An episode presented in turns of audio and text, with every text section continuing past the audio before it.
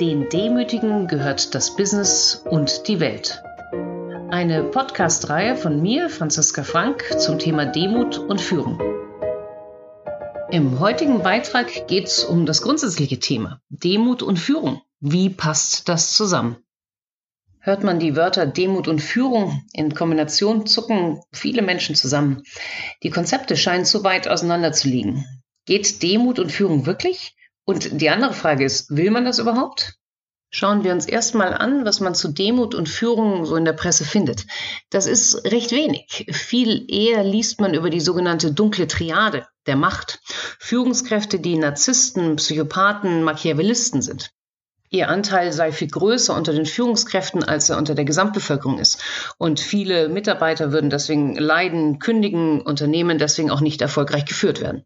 Das Argument lautet auch, dass nur solche Führungskräfte es schaffen, in Unternehmen ganz nach oben zu kommen, die politischen Spiele spielen können, die Rücksichtslosigkeit haben und auch den egozentrischen Fokus, um wirklich den Erfolg sich herbeizuholen. Es gibt in der Tat auch nur eine kleine Gruppe von Mitarbeitern, die überhaupt Interesse hat, in die Führungsriege aufzusteigen. Eine Forschung spricht davon, dass nur knapp 30 Prozent aller Arbeitnehmer überhaupt Führungskräfte werden wollen und nur sieben Prozent wollen sich zum Vorstand entwickeln. Da muss es schon eine eigenartige Gruppe sein, die für diese herausragende Rolle kämpft und auch diejenige Macht in Anspruch nehmen will, die wir ja selbst in Zeiten von Agilität noch mit Führungskräften verbinden. Gibt es also überhaupt demutsvolle Menschen, die gerne Führungskraft werden wollen? Und gibt es demutsvolle Menschen, die Führungskraft werden können? Wenn wir einmal bekannte Führungskräfte durchgehen, so fallen einem sehr viel leichter narzisstische Führungskräfte ein als demutsvolle. Schauen wir mal auf Steve Jobs, ähm, der in der Tat ja genialisch beleidigend durch sein Unternehmen zog. Wer die Biografie von Walter Isaacson zu ihm kennt, weiß, dass er nicht bescheiden war, sich nicht zurückgenommen hat und auch nicht besonders wertschätzend war. Vielleicht war er aber gerade deswegen so eine großartige Führungskraft. Und lieben nicht auch Investoren die Art von narzisstischer Selbstüberschätzung, die ein Adam Neumann, dem früheren CEO von WeWork, so gelang? Mit einem Jet flog er um die Welt, überschätzte sich und sein Geschäftsmodell maßlos. Aber er überzeugte damit die anderen.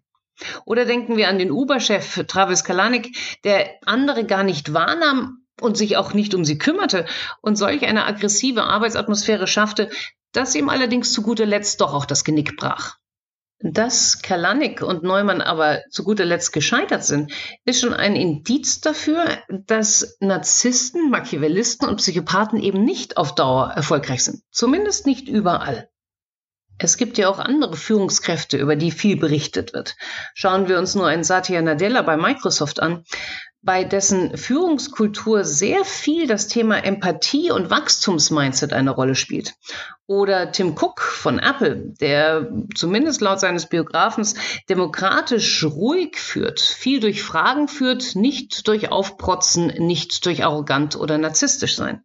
Denken Sie an die Führungskräfte, die Sie kennen. Sind dort wirklich so viele auf der dunklen Seite der Macht? Gibt es nicht auch einen ganzen Schwung an Führungskräften, die sich schlicht und einfach bemühen, das Beste zu erreichen, die ihr Team in den Vordergrund stellen, sich darauf beschränken, die Leitplanken für die Arbeit festzulegen, Steine aus dem Weg zu räumen und das Team auch wirklich ernsthaft und ordentlich wertschätzen? Finden sich nicht sogar auf der allerhöchsten Unternehmensebene von vielen Unternehmen nicht genau solche Leute? Natürlich gibt es sie. Die Frage, die sich einem jetzt natürlich stellt, sind sie erfolgreich? Sind sie messbar erfolgreich? Schauen wir uns erstmal den Management-Klassiker aus dem Jahr 2001 an, From Good to Great von Jim Collins. Auf Deutsch, der Weg zu dem Besten. Kurz zur Erinnerung. Collins stellte sich die Frage, gibt es Unternehmen, die auf lange Sicht hin erfolgreich sind? Nicht nur ein paar Jahre lang, sondern tatsächlich mindestens 15.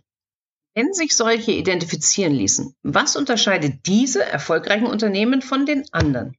Collins und sein recht großes Team sahen sich tatsächlich insgesamt über 1400 Unternehmen an.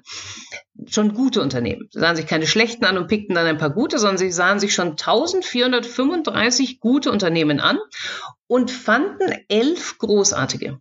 Wie großartig waren diese großartigen? Ja, sie waren 6,9 mal so gut wie der Markt. Also mehr als doppelt so gut wie das damals sagenumwobene Unternehmen General Electrics unter der Führung von Jack Welch.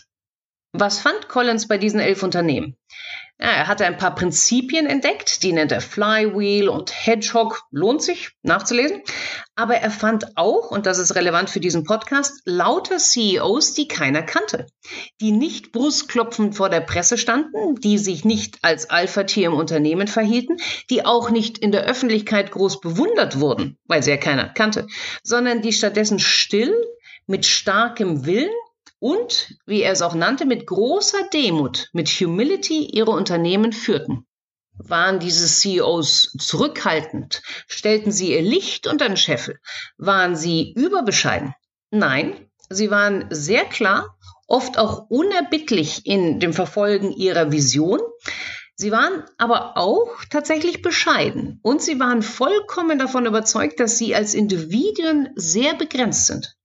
Stattdessen schrieben sie, das ist ja tatsächlich demutsvoll, eine große Rolle ihren Mitarbeitern, den Umständen und auch einfach dem Glück zu, das sie hatten. Sie wollten kein Lob für sich annehmen und waren schlichtweg nur davon getrieben, das Beste für ihr Unternehmen zu erreichen, nicht das Beste für sich selbst.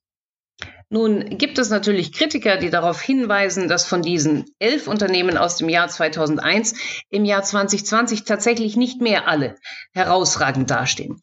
Aber Jim Collins hat damals gezeigt, dass demutsvolle Führungskräfte existieren und zum Zweiten, dass sie auch erfolgreich sind. Sogar erfolgreicher als andere. Diese Blogserie, von der Sie nun heute die erste Folge hören, wird das Thema Demut und Führung in den nächsten Wochen und Monaten weiterverfolgen und mit Fleisch versehen. Mit Fleisch zum einen, was die Definition angeht, zum anderen, was die messbaren Effekte von Demut sind und zum Dritten auch mit ganz vielen Beispielen aus Unternehmen von erfolgreich demutsvoll führenden Führungskräften. Gerne baue ich natürlich immer auch wieder Beispiele ein von demutslos führenden Führungskräften, weil der Mensch ja das Negative sehr schätzt und sich daran besser erinnert. Und negative Beispiele können uns viel beibringen. Ein großes Thema wird sein, den Begriff Demut für Führungskräfte erstmal richtig zu definieren und festzuzurren. Denn was dahinter genau zu verstehen ist, ist vielen noch nicht klar. Jim Collins selber hat den Begriff Demut oder Humility, wie er im Englischen heißt, nicht weiter definiert. Und fragt man Mitarbeiter oder Führungskräfte, was sie darunter verstehen, so kommen einerseits ähnliche und andererseits auch sehr differenzierende Betrachtungsweisen.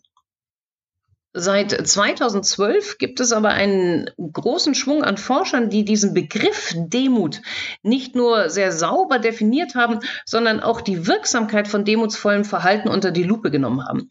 Um die 200 Studien mit mehr als 30.000 Führungskräften und Mitarbeitern beleuchten das Thema Demut bei Führungskräften von vielen Seiten. Versuchen auch auszuloten, gibt es Grenzen für Demut? Gibt es äh, demutsvolle Verhaltensmuster, die besonders erfolgreich sind? Sie schauen auch genau hinein, was eine demutsvolle Führungskraft den Mitarbeitern bringt. Macht das die Mitarbeiter stärker? Schwächt es sie? Bringt Demut dem Unternehmen eine bessere Kultur? Kann man sogar messbare, bessere Ergebnisse als Unternehmen aufweisen, nur weil man demutsvolle Führungskräfte hat? Hat man ein besseres Standing in der Außenwahrnehmung? Und was passiert mit der Führungskraft selber? Hat sie durch Demut einen seelischen Gewinn? Wird sie als schwach angesehen oder als stark? Wo liegen die Grenzen von Demut? Gibt es Situationen, in denen Demut fehl am Platz ist oder gar schädliche Auswirkungen hat? Nun ist natürlich die Frage, warum ich mich, Franziska Frank, zu diesem Thema melde. Ja, zum einen habe ich diese Studien alle durchgearbeitet, die mehr als 180 Stück. Ich bin auch im Kontakt mit den Forschern von unterschiedlichen Universitäten dazu. Zum Zweiten habe ich auch eigene Studien durchgeführt mit ungefähr 1500 Teilnehmern die an den unterschiedlichen Befragungen teilgenommen haben. Zwei meiner Studien laufen noch weiter und mein Ziel ist es tatsächlich, eine große Datenbank aufzubauen, anhand derer sich eigentlich jedes Unternehmen und jede Führungskraft mal selber einordnen kann, wie sie im Vergleich zu anderen Führungskräften oder anderen Unternehmen dasteht. Ich melde mich auch deswegen zum Thema, weil ich in den letzten Monaten mehr als 130 Vorstände, Topmanager und auch ein paar Mitarbeiter zum Thema Demut interviewt habe und dabei nicht nur Erkenntnisse für die Forschung, ähm, sondern auch ganz wunderbare Geschichten, Beispiele und Zitate gesammelt habe. Ich melde mich auch zum Thema, weil ich doch schon in einigen Unternehmen beim Unterrichten die Praxisrelevanz und auch die Anwendbarkeit von Demut testen konnte. Und zu guter Letzt melde ich mich zum Thema, weil Anfang des Jahres bei Springer Wissenschaft, bei Springer Gabler mein Buch zu dem Thema mit Demo zum Erfolg erschienen ist. Die englische Version wird später im Jahr folgen und noch sehr viel mehr von den Forschungen, die ich in den letzten Monaten gemacht habe, beinhalten. Freue ich mich darauf, Ihnen in den nächsten Wochen und Monaten mehr Details zum Thema Demut nahezubringen. Wir werden uns die Definition von Demut anschauen, wie es in der Welt auch in Deutschland spezifisch damit bestellt ist, welche Effekte demutsvolles Verhalten hat für die Mitarbeiter, die Organisation und die Führungskraft selber, was die Stolpersteine auf dem Weg zur Demut sind und auch welche Grenzen Demut hat. Einfließen werden viele Studien, viele Geschichten aus den Forschungen und aus meinen Interviews. Wenn Sie selber durch eine Teilnahme an einer der Studien oder durch ein Interview zur Forschung beitragen möchten, dann freue ich mich sehr. Das kommt dann in die englische Version des Buches. Dann bitte melden Sie sich bei mir. Ich möchte diesen ersten Beitrag mit den Worten des amerikanischen Autors Rick Warren schließen, der aus meiner Sicht das Thema Demut sehr schön auf den Punkt gebracht hat. Er sagt, lose übersetzt, Demut heißt nicht weniger von sich zu denken, sondern weniger über sich zu denken etwas knackiger tatsächlich auf Englisch formuliert, Humility is not thinking less of yourself, it's thinking of yourself less. Der Fokus ist ein anderer. Ich wünsche Ihnen eine demutsvolle, fokussierte Woche. Mehr zum Thema in meinen Blogs und im bei Springer Gabler erschienenen Buch mit Demut zum Erfolg.